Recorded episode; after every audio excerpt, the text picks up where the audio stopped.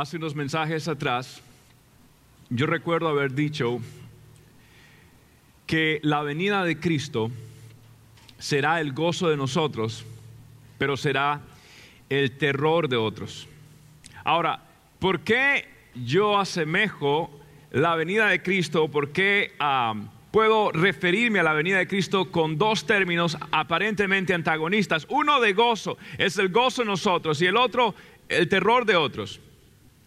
Hoy nosotros vamos a ver cómo en la secuencia de Apocalipsis, Comenzamos con la revelación de Cristo, el Rey se revela, y luego pasamos a los mensajes a cada una de las iglesias de Apocalipsis y cómo ellas se representan en las iglesias actuales de hoy. Y la semana anterior hablamos del rapto y de cómo nosotros vamos a ir delante del tribunal de Cristo Hoy nosotros vamos a hablar de los 21 juicios, reflejados en los siete sellos, reflejado en las siete trompetas y reflejado en las siete copas. Usted ve, este planeta que ha sido atribulado con dictaduras, con guerras, con pestilencias, con hambres, todavía el capítulo más oscuro de la historia de la humanidad está por escribirse.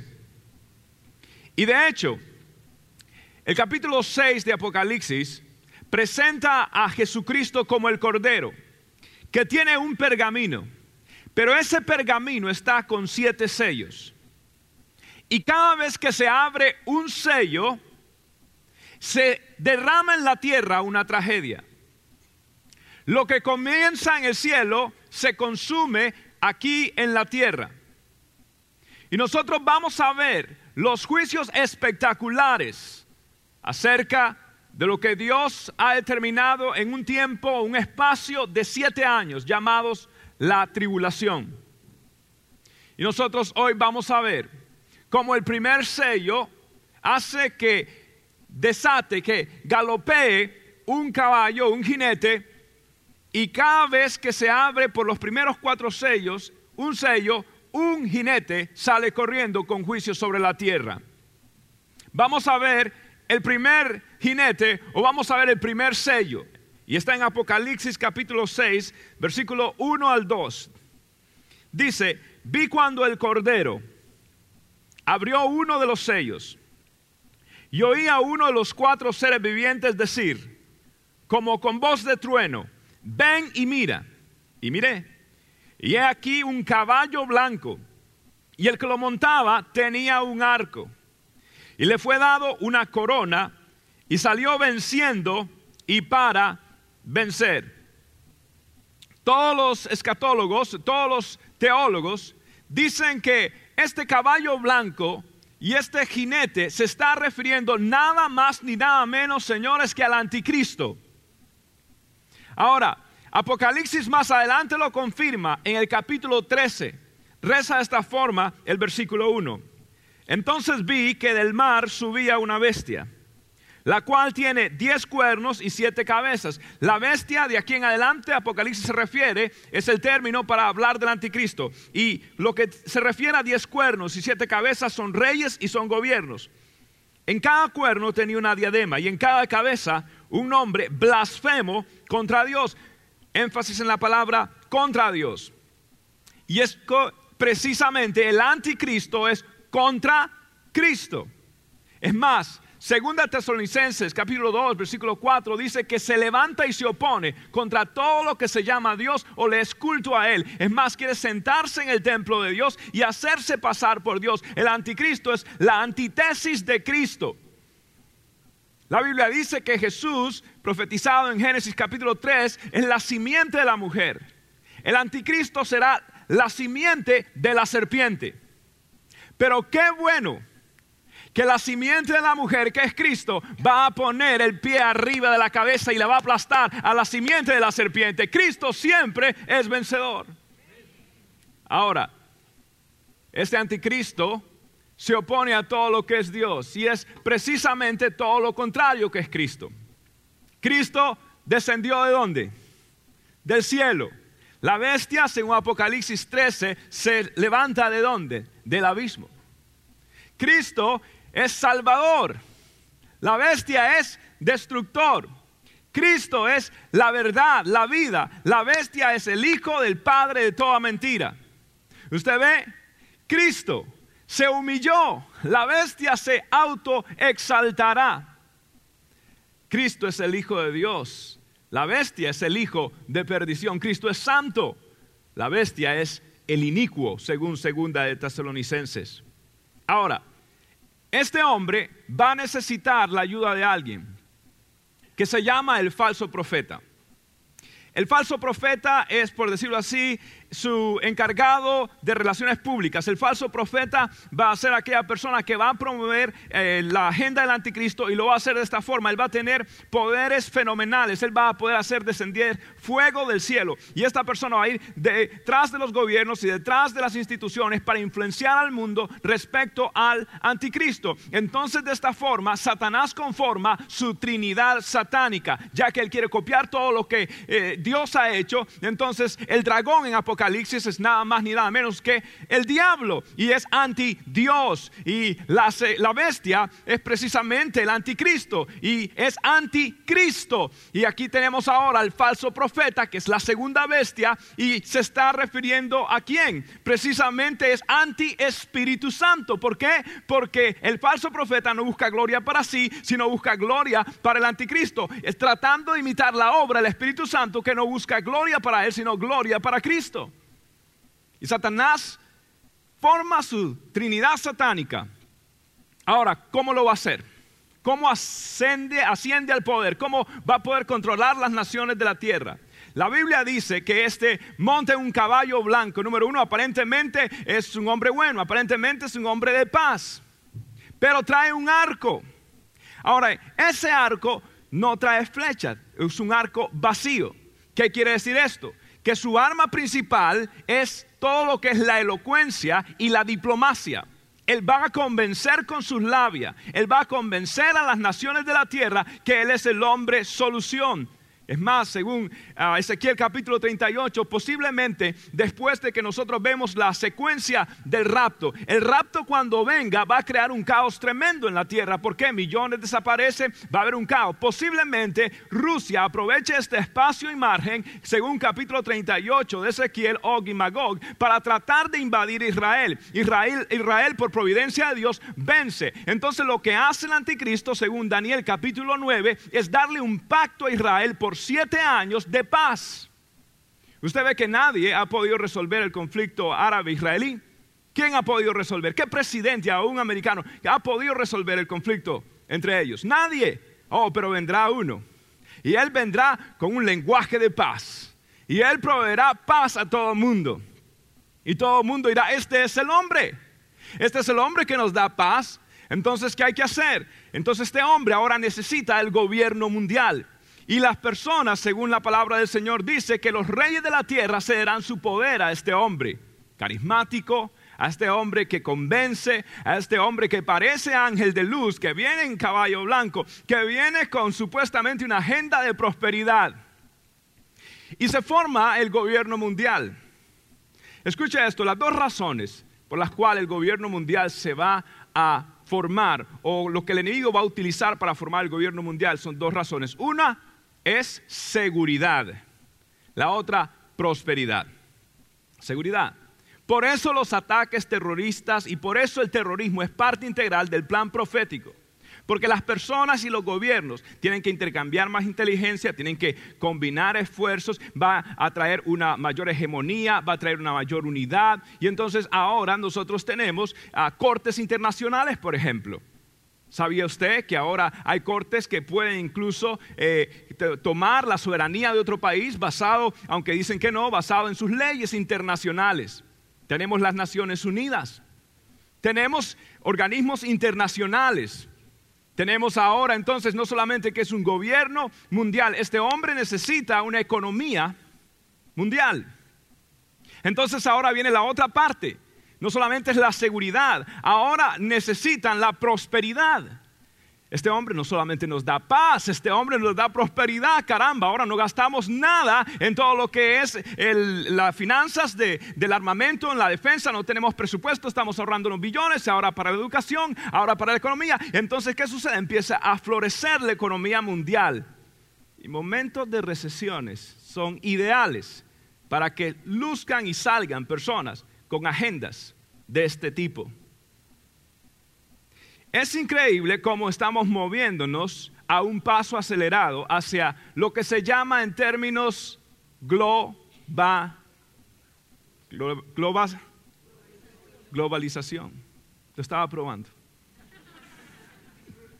La globalización es un término muy común, ¿cierto? Entonces estamos ahora conjugados. ¿En qué? En bloques económicos.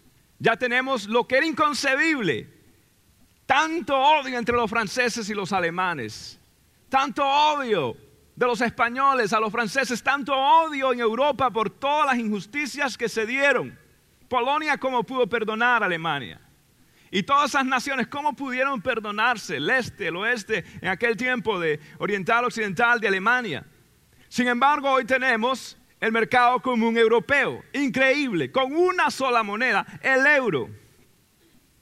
Es increíble cómo todo está apuntando. Entonces tenemos Mercosur y tenemos NAFTA y tenemos el bloque asiático y tenemos el panamericano de Centroamérica. Entonces ahora la economía mundial está en cuatro bloques. Qué fácil sería ahora juntar nada más esos cuatro bloques en vez de todas las diferentes economías que se daban anteriormente.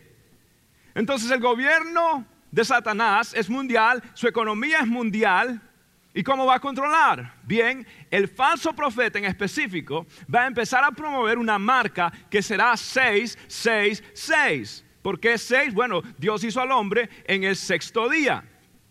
Es lo mejor que el hombre puede hacer, la Trinidad humana, 666, lo mejor que el hombre, pero quiero decirle, aunque lo mejor del hombre nunca podrá llegar al 777, la perfección de Dios. Jamás, jamás lo podrá lograr. Y después de siete años nosotros veremos la instauración del reino de Dios. Entonces no solamente necesita un gobierno mundial, una economía mundial, ¿sabe qué más necesita? Necesita una religión mundial. Sí, una religión mundial.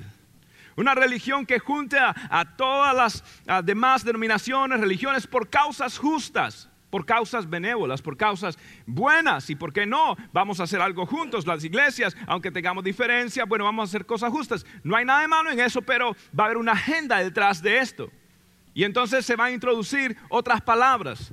Bueno, globalización en cuanto a economía, diversificación en economía, pero en términos religiosos va a ser a tolerancia o coexistencia.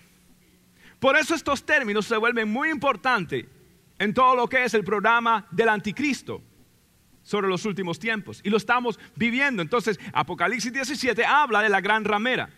¿Y sabe qué dice? Que ella monta la bestia. ¿Qué quiere decir esto? Que por un momento determinado, la religión va a influenciar las decisiones que tiene el anticristo. Por un momento determinado, va a parecer que el anticristo realmente tiene buenas intenciones y que no tiene problemas con que se adore a Dios. Es más, sí o no que muchos de los hombres que han hecho tanto daño a la humanidad, cómo han descendido, cómo han venido, a veces han venido hasta con crucifijos, promoviendo religión. ¿Qué tenemos en Latinoamérica? Hay un hombre que habla de Jesucristo. Vale. Pero detrás de todo eso hay una agenda. Yo no cuestiono corazones. Lo que le quiero decir, históricamente ha sido así. Los comunistas cuando llegaron a diferentes países, a Polonia y demás países, daban a los, en Rumanía, daban a los predicadores las plataformas. Sí, los comunistas decían, sí, hay que traer también libertad de religión. ¿Y qué sucedió? Su verdadera religión, ¿cuál era? El ateísmo. El ateísmo. El anticristo no le va a importar realmente la religión. La religión oficial del anticristo se llama anticristo. Él es el que quiere ser adorado. Entonces, aquí están las piezas. Gobierno mundial, economía mundial, religión mundial, un sistema de control increíble con la marca 666, la cual la Biblia dice que nadie podrá comprar o vender. Usted sabe que en la Segunda Guerra Mundial en Estados Unidos debido a la escasez de alimentos, se empezó a vender raciones, empezó a controlar la comida en este país. Y lo que se hacía que aparte del dinero se daban ciertos cupones para que las personas fueran a pedir la comida. Algunos de ustedes saben muy bien de lo que estoy hablando porque en sus países se hizo.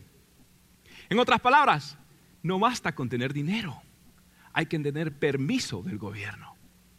Y todo esto, aunque para usted le, le luzca como absurdo, créame que se ha dado ya en países latinos y créame que se ha dado en la historia y eventualmente nadie va a poder comprar o vender si no tiene la marca de la bestia 666. Y el que se ponga la marca delante de Dios, no puede haber más redención. Esa persona está perdida y condenado para el infierno y para el lago de fuego para el resto de la vida. Ahora, es fácil decirlo, pero ¿qué si usted ve a su bebé y no tiene fórmula, leche para su bebé? Ah, la cosa cambia. Tiene meses de no trabajar, nadie puede, y el gobierno le regala a usted la comida, simplemente por favor, por su conveniencia y su seguridad, tenga en su brazo derecho, en su frente, este pequeño número de control para que usted pueda libremente nunca perder su dinero, nunca perder nada más. ¿Por qué? Porque le pueden robar la tarjeta de crédito y muchas cosas por esa índole. Amados hermanos, el plan está hecho. Pablo dice, ya opera el misterio de iniquidad. Posiblemente este ser maquiavélico exista. Posiblemente, según lo que la palabra de Dios dice, Ah, en Daniel cuando habla de los diez dedos mezclados de barro y de hierro, hierro simbolizando el imperio romano y barro simbolizando cuando en Jeremías 18 el Señor le dice a Israel, tú eres barro en mi mano y posiblemente este hombre sea un judío gentil. Al igual que Hitler escondió su ascendencia judía, posiblemente este hombre le esconda para sus intereses.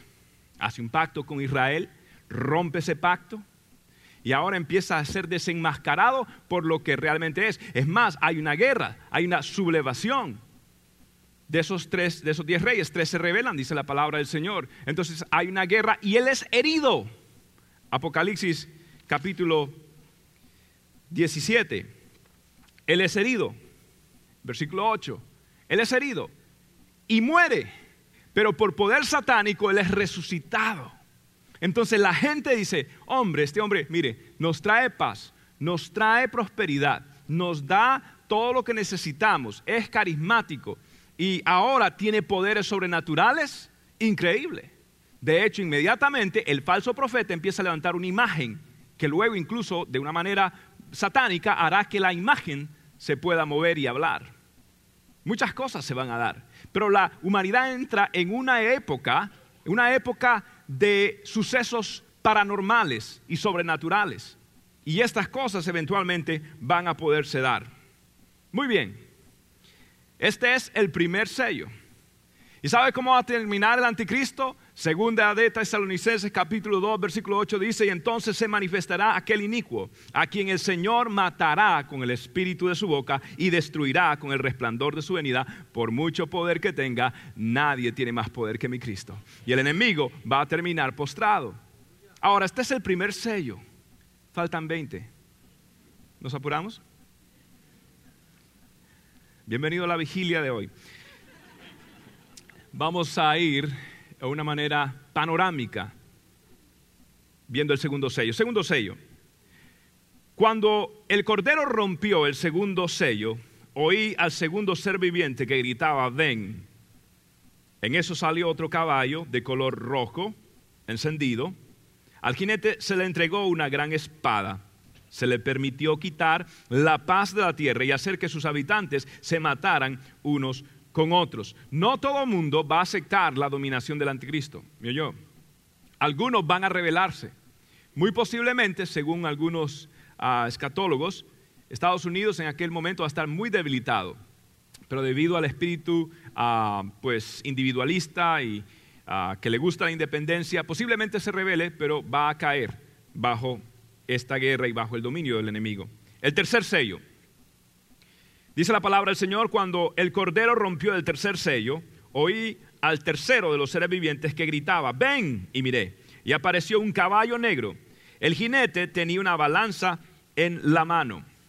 Ahora, el primer caballo es blanco, el anticristo, luego debido a esto, se desata el caballo bermejo o rojo, que es la espada, recuerda tenías guerra, y al resultado y a raíz de la guerra viene el tercer jinete, que es el caballo negro. Jeremías capítulo 4 y Lamentaciones capítulo 4 ah, igualmente confirman que la Biblia hace referencia a que estaban vestidos de luto, o sea, hablando de negro, porque tenían hambre. ¿Qué quiere decir? Que está hablando que se va a desatar a raíz de todo esto el hambre, el hambre.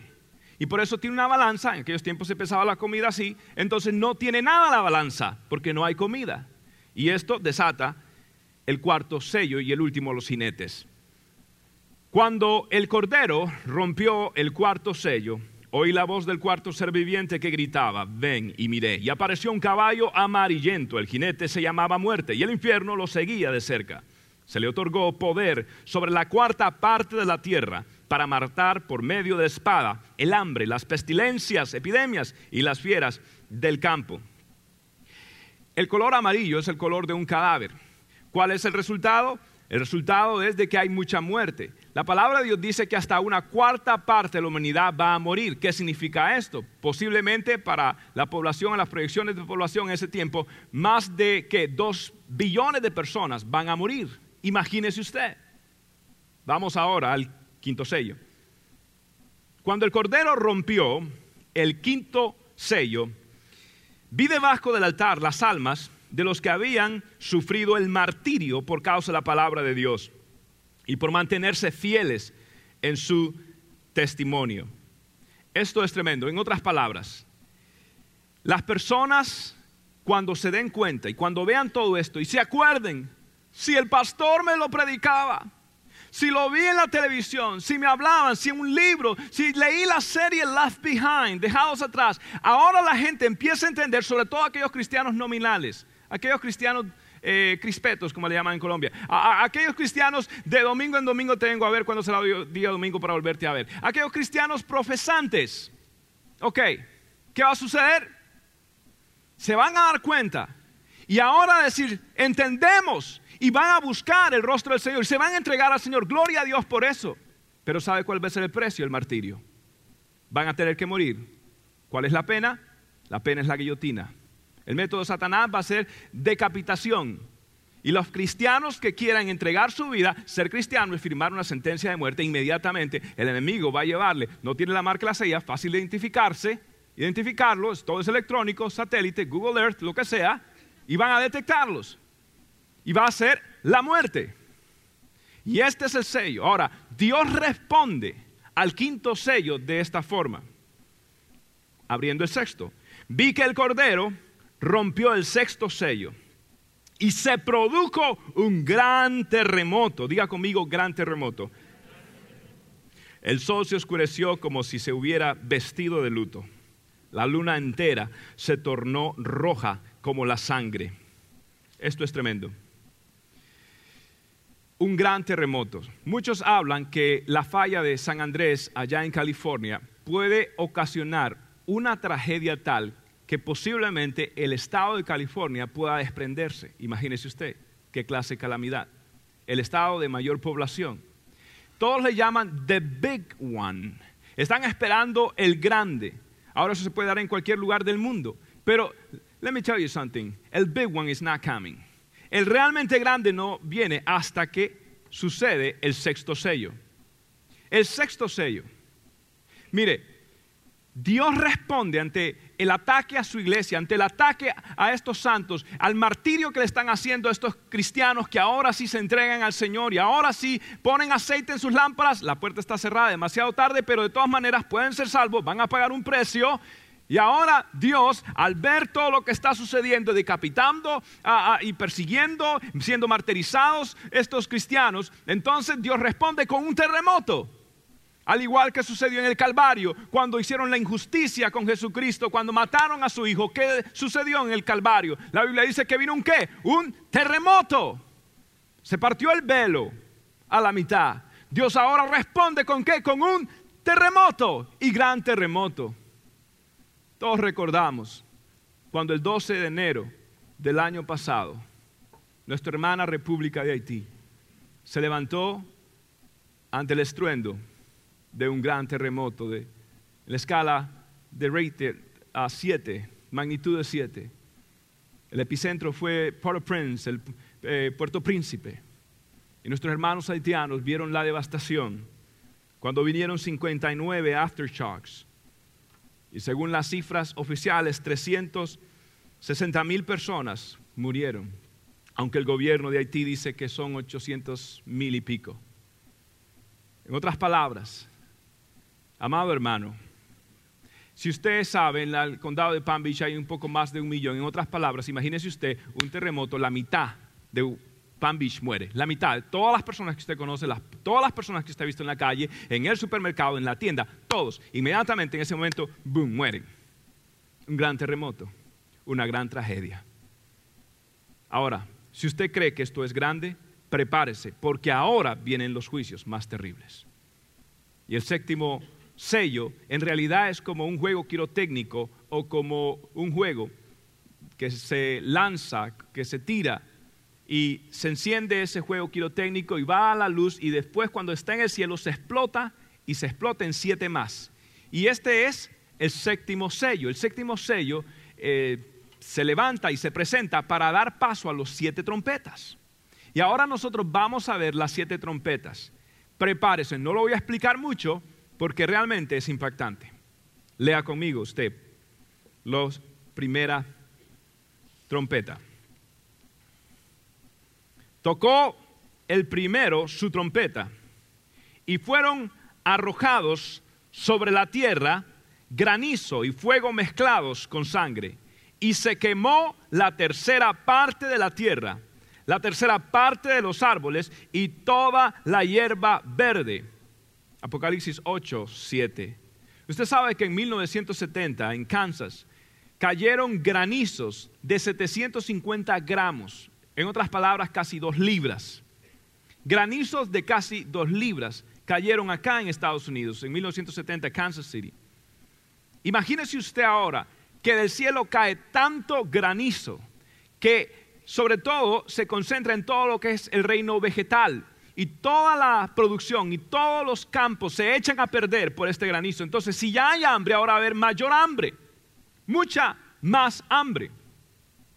Va a ser increíble. Por eso la gente va a estar más abierta en ese momento al Evangelio. Quiero que sepa, va a haber un gran ayudamiento. En medio de este transcurso entre sellos, trompetas, va a haber un ayudamiento. Es más, Dios habla que va a haber 144 mil sellados que Dios va a traer, que van a predicar el Evangelio por toda la tierra. Y estas personas van a traer un gran ayudamiento. Muchas personas se van a entregar al Señor. Ahora, este tema de 144 mil sellados es un poco controversial. Nuestros hermanos adventistas lo ven de una forma y la religión falsa, engañosa, peligrosa los testigos de Jehová lo ven completamente distorsionado. Es más, ellos tienen casi 18 millones de seguidores y según lo que ellos enseñan, solo 144 mil se van a ir al cielo. De 18 millones. O sea, en otras palabras, si usted es testigo de Jehová, vendió muchas revistas y solamente tiene el menos de 1% de ser salvo. Sí. Ahora, cuando alguien me pregunta de estos temas, eh, un poco espinosos, yo le digo, usted es uno de los 144 mil sellados, ¿está seguro? Se lo dijo Russell, ¿usted está seguro que es uno de los 144 mil sellados? Sí. ¿Y usted de qué tribu es? ¿Qué significa de qué tribu es? Sí, porque la Biblia dice en Apocalipsis que esto es de la, son judíos, son de las 12 tribus de Israel. Y usted ni la nariz tiene. Ahora, van a haber otros dos seres que son los dos testigos. Los dos testigos posiblemente sea, en mi opinión humilde, Elías. ¿Por qué? Porque Elías fue llevado en carrozas de fuego, no vio la muerte. Igualmente, otro ser que no vio la muerte es ¿cuál? Enoch caminó con Dios, lo traspuso Dios. Según la Biblia, hay una sentencia sobre todo ser humano. Es necesario que el hombre muera y después el juicio. En otras palabras, ellos no han visto muerte, la tienen que ver y Dios va a usarlos a ellos, a traerlos. Puede ser otra persona, no puede ser de pronto Enoch. No quiero entrar en controversia, es mi convicción personal. Lo importante es que hay dos seres especiales que Dios utiliza, sobre todo para traer el Evangelio a Israel. Eventualmente, el anticristo los mata, los tira en en la plaza, dice la Biblia, de Jerusalén y Dios los vuelve a levantar. Y va a haber un avivamiento grande, porque la gente va a empezar a ver todas estas manifestaciones de grandes juicios en los sellos y las trompetas. Vamos a la segunda trompeta. Tocó el segundo ángel su trompeta y fue arrojado al mar algo que parecía una enorme montaña envuelta en llamas. La tercera parte del mar se convirtió en sangre y murió la tercera parte de las criaturas que viven en el mar. También fue destruida la tercera parte de los barcos. Esto es interesante. Una gran roca envuelta en llamas. ¿A qué le suena eso a usted? A un meteorito, ¿cierto? Usted sabe que en la ciudad de Johannesburg, en South Africa, en, en Sudáfrica, hay un cráter que en su tiempo original medía de 250 a 300 kilómetros de diámetro de una de esas pequeñas rocas que cayeron. La Biblia dice que va a caer una lluvia de meteoritos, una lluvia. Tercera trompeta, la cosa va subiendo de nivel. Tocó el tercer ángel su trompeta y una enorme estrella que ardía como una antorcha cayó desde el cielo sobre la tercera parte, ya no del mar, ¿ok? O de la tierra, sino sobre los ríos y sobre los manantiales. La estrella se llamaba amargura. Y la tercera parte de las aguas se volvió amarga y por causa de esas aguas murió mucha gente. Esto es tremendo. Ahora no solo los mares, ahora también los ríos. Bien, la cuarta trompeta. Tocó el cuarto ángel su trompeta y fue asolada la tercera parte del sol, de la luna y de las estrellas, de modo que se oscureció la tercera parte de ellos. Así quedó sin luz la tercera parte del día y la tercera parte de la noche. La Biblia dice que no se va a poder ver usted ni la mano aunque la ponga de frente por meses. Quinta trompeta. Tocó el quinto ángel su trompeta y vi que había caído del cielo a la tierra una estrella, a la cual se le entregó la llave del pozo del abismo. Esto es tremendo. Note usted la semántica o la estructura gramatical que está compuesto esta expresión. Una estrella que se le dio la llave del abismo. Discúlpeme, pero yo no creo que a un astro celeste se le pueda entregar algo como que si fuera una persona. ¿Qué quiere decir? Que entonces aquí hay algo diferente. Tenemos que indagar un poco, ahondar un poco. Yo fui a la palabra estrella y la estrella en realidad es un adjetivo calificativo a un ser. Entonces cuando usted dice, por ejemplo, esa es una estrella del fútbol, es una estrella de la música, está en realidad felicitando lo que es la persona o lo que conlleva esa personalidad. Entonces la estrella que desciende es un ser especial que tiene llave, significa autoridad, y la llave que él tiene es sobre el abismo. Ahora, ¿qué es el abismo? Esto es algo profundo. La palabra abismo viene de tártaros, significa un hoyo, un abismo, una caverna. ¿Qué significa esto? Segunda de Pedro 2.4 nos da a entender qué hay en ese abismo. Mire usted. Dios, según de Pedro 2.4, no perdonó a los ángeles cuando pecaron, sino que los arrojó al abismo, metiéndolos en tenebrosas cavernas y reservándolos para el juicio. Hay dos clases de demonios. Los que están libres y operando, y son muchos, créame. Le voy a decir un secreto. Los peores demonios están atados para el día del juicio. Y este ángel viene con una llave para desatarlos. La Biblia dice que serán tan espeluznantes y horripilantes que solo de verlos desfallecerá las personas. Job 41 habla de un ser increíblemente horrible llamado Leviatán. ¿Podría ser uno de ellos? No lo sé, pero sí sé que hay uno que tiene un nombre bien peculiar y es uno de los grandes demonios. Son demonios que son tan poderosos y fuertes que Dios decidió atarlos. De otra manera hubieran destruido a la humanidad entera. Son tanto su poder y tanto su velocidad que Dios decidió ah, guardarlos. Mire usted quién lidera esto. Voracidad, quise decir. Apocalipsis 19, en el capítulo 9, versículo 11. Mire quién es el que los dirige. El rey que los dirigía era el ángel del abismo, que en hebreo se llama Abadón y en griego se llama Apolión. Apolión significa destructor. Apolión todavía no ha sido suelto. Leviatán no ha sido suelto. Ninguno de estos demonios ha sido suelto. Amado hermanos, mire, estábamos en la pequeña Habana, yacíamos en un ayuno. Eran, no sé, eran varios días y estábamos en ayuno eh, completo, estábamos en un ayuno solamente con agua. Y recuerdo que estábamos buscando el rostro de Dios y de pronto se ha dejado caer en aquel lugar una presencia tan conmovedoramente espeluznante, horrible. El ambiente se volvió denso, la atmósfera pesada, nuestra cabeza quería explotar, nuestros cuerpos estaban temblando, no nos podíamos casi poner de pie. Ha descendido un ser tan tremendo y se ha posado detrás de mí precisamente. No le voy a dar detalles, lo único que le puedo decir algo.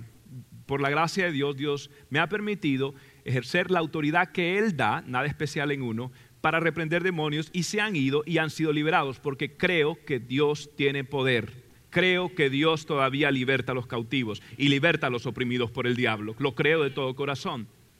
Pero amado hermano, nunca en mi vida he estado frente, o en este caso yo estaba de frente de él, ah, de un demonio yo no creo que era un demonio, yo honestamente creo que era un príncipe las tinieblas, era una potestad, la magnitud era increíble y he estado you name it, eh, ah, créame, he estado en iglesias donde ha habido mucha actividad, pero nunca en mi vida, o sea, nunca se me ha olvidado esta experiencia.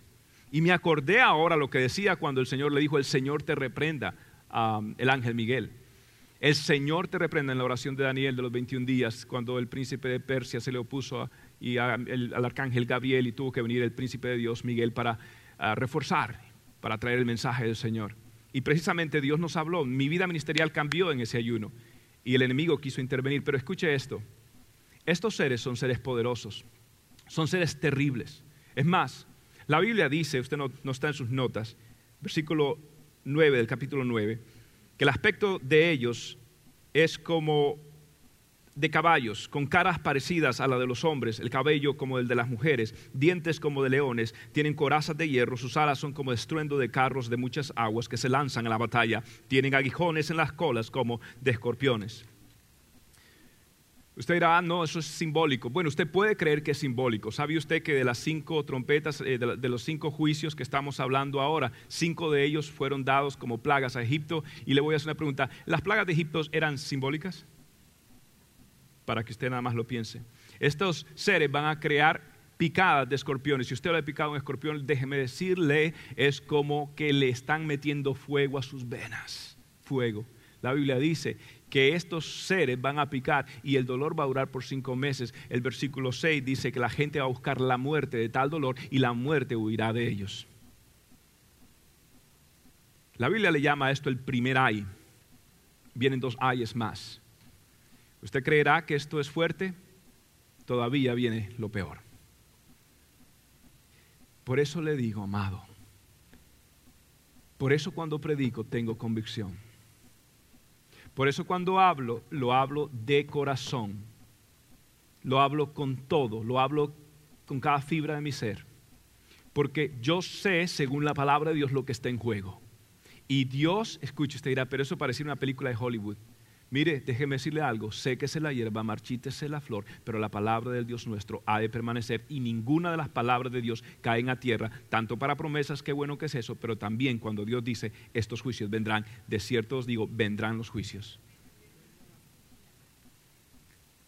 Pero ahora viene la grande, la sexta trompeta. Tocó el sexto ángel su trompeta y oí una voz que salía entre los cuernos del altar de oro que está delante de Dios. A este ángel que tenía la trompeta, la voz le dijo, suelta a los cuatro ángeles que están atados a la orilla del gran río Éufrates.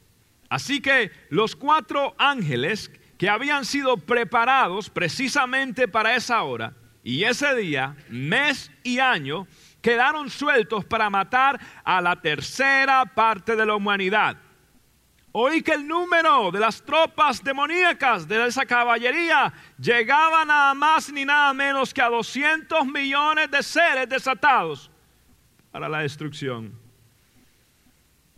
Versículo 17 y 19 no está en sus notas, dice que son espíritus malignos cabalgando sobre criaturas semejantes a caballos con cabeza de león, que echan por la boca fuego, humo y azufre, tienen colas ya no de escorpiones, sino de serpientes, a donde radica su poder. Tanto es que la mitad de la población del mundo va a morir a razón de los ataques y todas las pestilencias, guerras y demás. Recuerde, una cuarta parte, ahora una tercera parte, la mitad de la población entera va a morir. Imagínese usted el caos, imagínese usted el olor, imagínese usted lo que esto va a producir. No hay película de Hollywood que le haga justicia. La gente de Sodoma y Gomorra no creyó que vendría el juicio. Hasta que fue muy tarde, dice la palabra de Dios, y fuego y azufre descendió sobre aquella ciudad.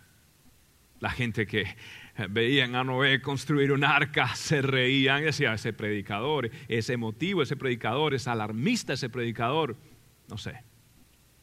Sin embargo, cayó la primera gota. La primera trompeta sonará, el primer sello se abrirá y la primera copa se derramará. ¿Cuáles son las copas? Para ahorrarle a usted esto, yo quiero nada más leérselo, pero usted puede estudiar en su casa. La primera copa son llagas en el cuerpo. La segunda copa, el mar se convierte literalmente en sangre. La tercera copa, los ríos y manantiales se convierten en sangre. La cuarta copa, hay un calor abrasador del sol. La quinta copa, la oscuridad, la oscuridad.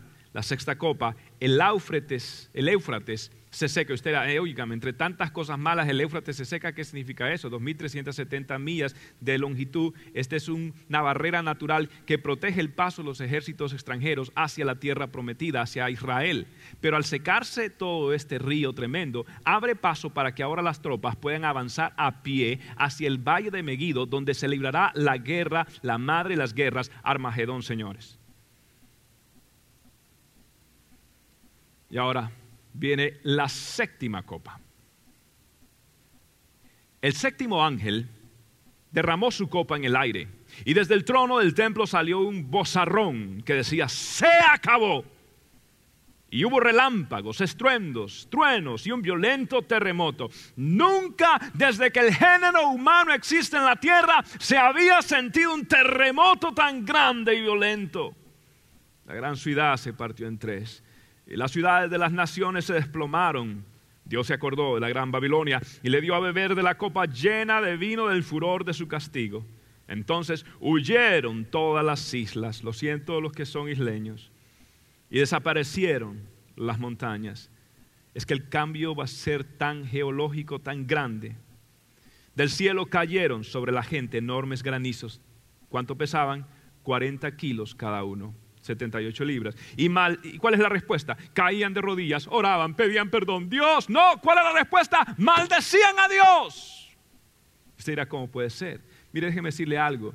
Debido a la obra del Espíritu Santo, es que nosotros podemos clamar. Yo no puedo, no es crédito mío, es el Espíritu Santo dentro de mí que clama a Father, habla Abba Padre. Es el Espíritu Santo que me lleva al arrepentimiento, es obra del Espíritu Santo. Pero al que la obra en su manifestación completa, el Espíritu Santo ahora termina y se manifiesta siempre en gracia. La gracia de Dios nunca se ha acabado, aún en la ley, créame, siempre ha sido la gracia de Dios. ¿Ok? Pero esa actividad específica con la iglesia se acaba. La gente en realidad se queda en lo que su verdadera naturaleza es. Y entendemos ahora por qué Sodoma y por qué Gomorra eran tan corruptos. La tierra se va a corromper increíblemente en ese tiempo, corromper increíblemente. Y la gente en vez de clamar a Dios, van a maldecir a Dios. Bien, sé que ha sido un cuadro funesto y lúbrego. Sé que ha sido un capítulo oscuro, pero este es el capítulo casi final de la humanidad.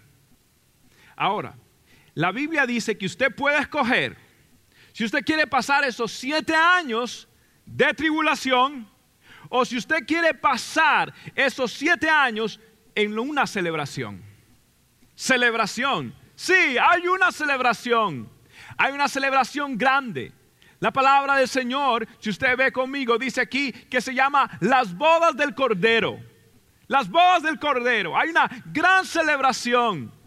La Biblia dice en Apocalipsis 19, del versículo 6 al 8, yo quiero que usted lo lea conmigo y lo lea de todo corazón.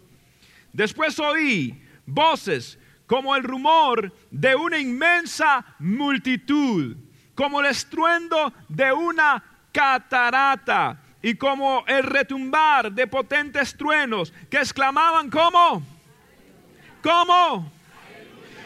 Aleluya. Ya han comenzado a reinar el Señor, nuestro Dios Todopoderoso. Alegrémonos y regocijémonos y démosle gloria. Ya han llegado el día de las bodas del Cordero. Su novia se ha preparado y se le ha concedido vestirse de lino fino, limpio y que más resplandeciente. Quiero decirle algo, en el cielo va a haber una celebración, en la tierra va a haber gran tribulación. La Biblia habla de las bodas del Cordero. En la boda judía habían tres aspectos. El aspecto legal cuando el padre, los padres de la novia, del novio, concordaban en el precio del dote, concordaban en el matrimonio. Luego el joven se iba, se iba, iba a preparar una casa donde vivir con su novia. Y esto por eso la Biblia dice que Jesús se fue a prepararnos un lugar, una mansión para ti y para mí. Y luego venía el tiempo de la celebración e iba a buscar a la novia. Iba con sus amigos. Oh, Jesús vendrá con sus santos ángeles a buscar a su iglesia en lo que se llama el rapto. Y la Biblia habla de lo que se llama la voz del Cordero. En los tiempos judíos, lo que se celebraban en casi siete días de boda, nosotros tendremos siete años con el Cordero de Dios en el cielo.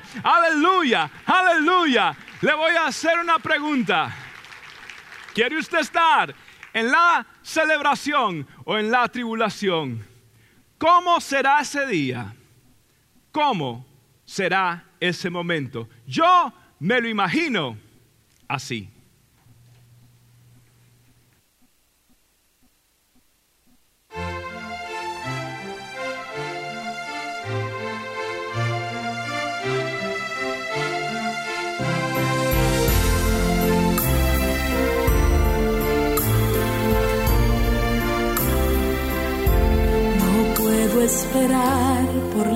De oro donde camina el cojo, enfermedad no existe más.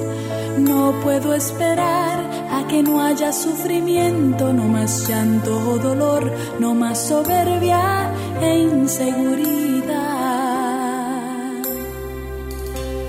No puedo esperar amar y ser amado con amor perfecto como suponía ser desde el principio lo creaste todo, antes que el pecado entrara en mi ser. No puedo esperar a que tú seas el todo, escucharte decir, aquí está tu tesoro, bienvenido a casa, mi hijo y heredero. Lo logramos juntos, lo vencimos todo,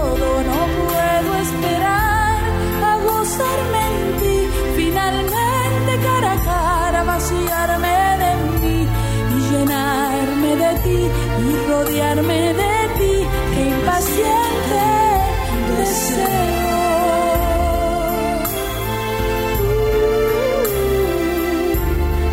No puedo esperar por el mar de cristal, por una tierra perfecta, por la hermosa ciudad no puedo esperar por tu luz radiante donde no hay sol y luna, la lumbrera eres tú. No puedo esperar que tú seas el todo, escucharte decir, aquí está tu tesoro, bienvenido a casa, hijo y heredero. Lo logramos juntos, lo vencimos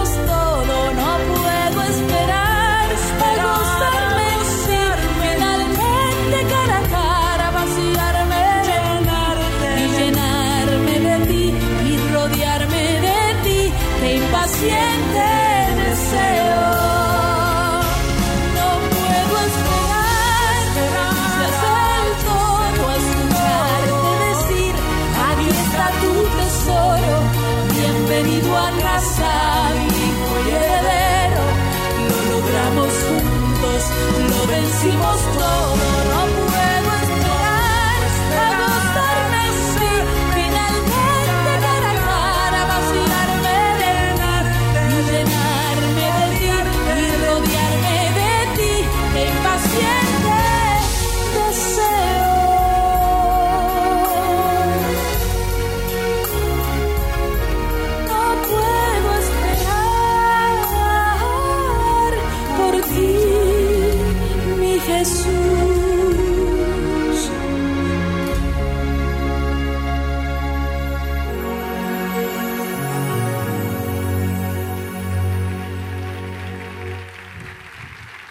Aleluya.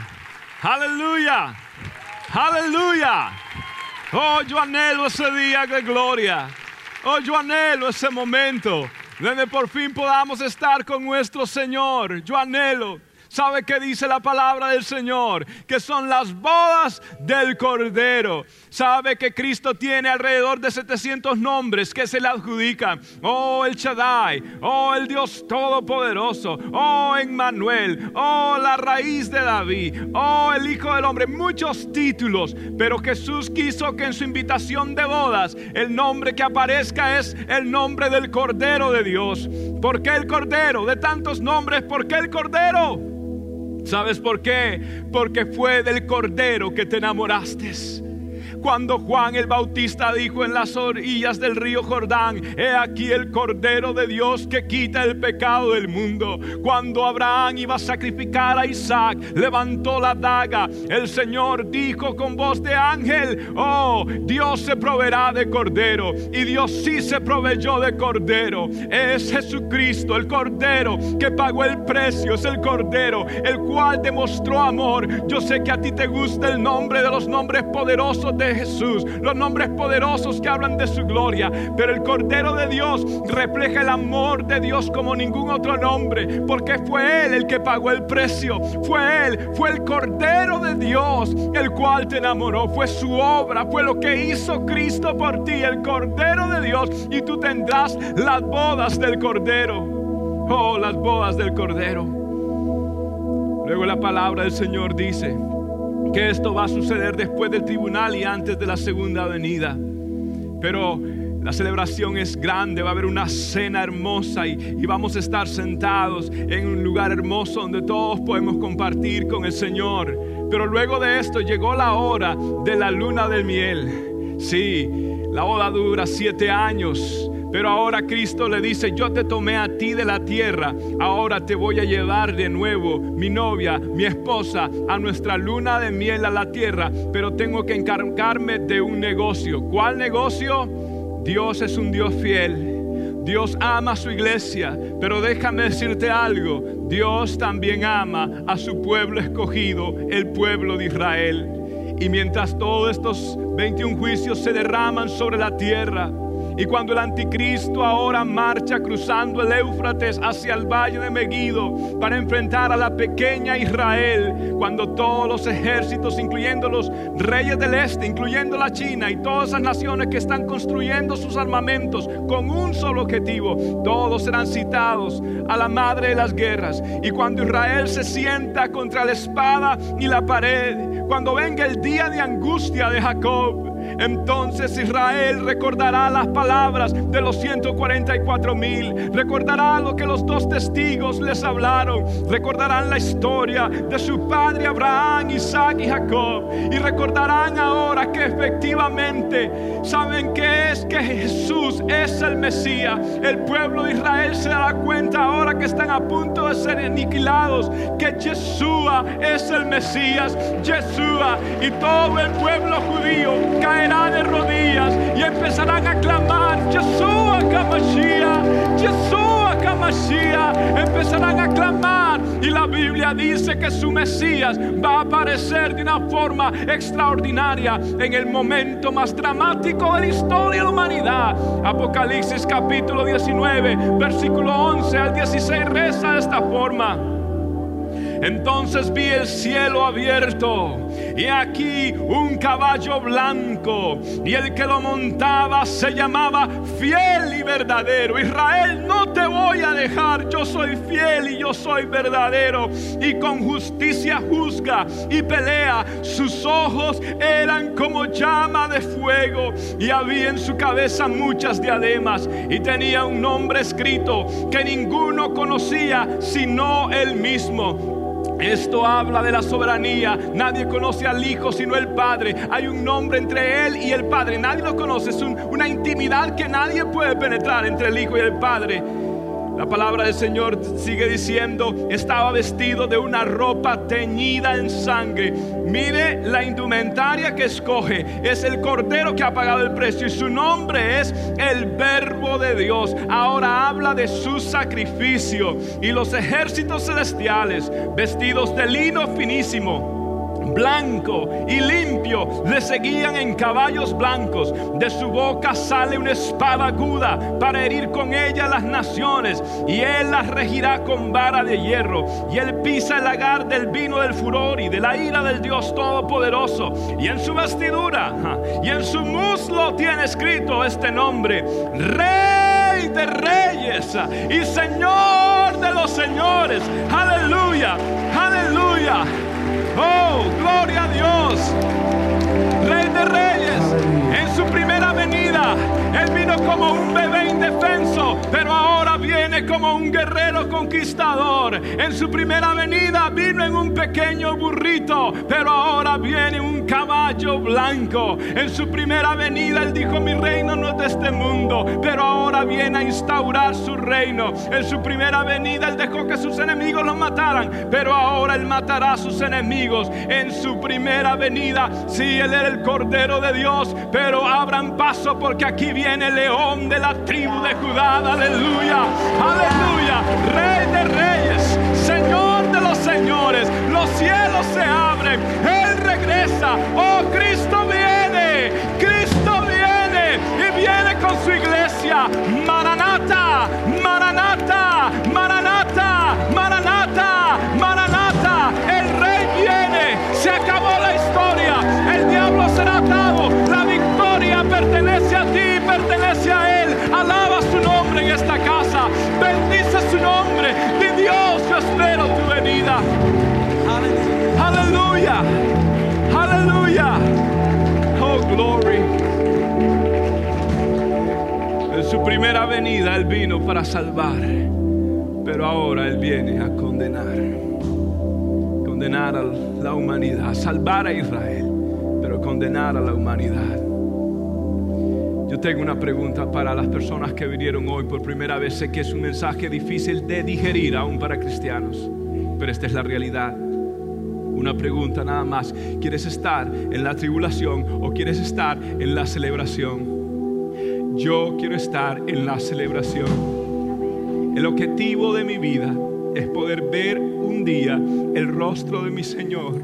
Él dice que tiene ojos como llama de fuego. Y yo quiero ver su rostro. Yo quiero servirle con todo lo que puedo, con todo lo que Él me dé fuerzas para poder ver ese día. Yo anhelo ese día. Yo quiero que tú estés listo para que no puedas ni tengas que pasar ninguna de esas cosas. Todo lo contrario, que te sientes a la mesa con Él. Que te sientes y disfrutes de su compañía. Que reines con Él por mil años. Que estés con Cristo para toda una vida. Yo voy a hacer una oración. Esta es la oración más importante que alguien puede hacer, mi querido amigo, mi querido amiga, las personas que nos ven. Escuche esto. Pídale perdón a Dios. Evite la tribulación califique para la celebración de una forma pidiéndole perdón a Dios por sus pecados. Usted le ha fallado, yo le he fallado. Pídale perdón al Señor, pídale perdón por todos sus errores. Dígale, Señor, cámbiame. No por temor, sino por amor a estar con Él. ¿Quieres hacer esa oración? Voy a hacerla. Repite palabra por palabra lo que voy a decir. Dila con tus labios audiblemente, pero dilo de corazón. Todo ojo cerrado en este lugar. Las personas que quieran ser parte de esta celebración digan conmigo, las personas que quieran a Cristo, repitan ahora, después de mí, estas palabras. Señor Jesús, yo entrego mi corazón,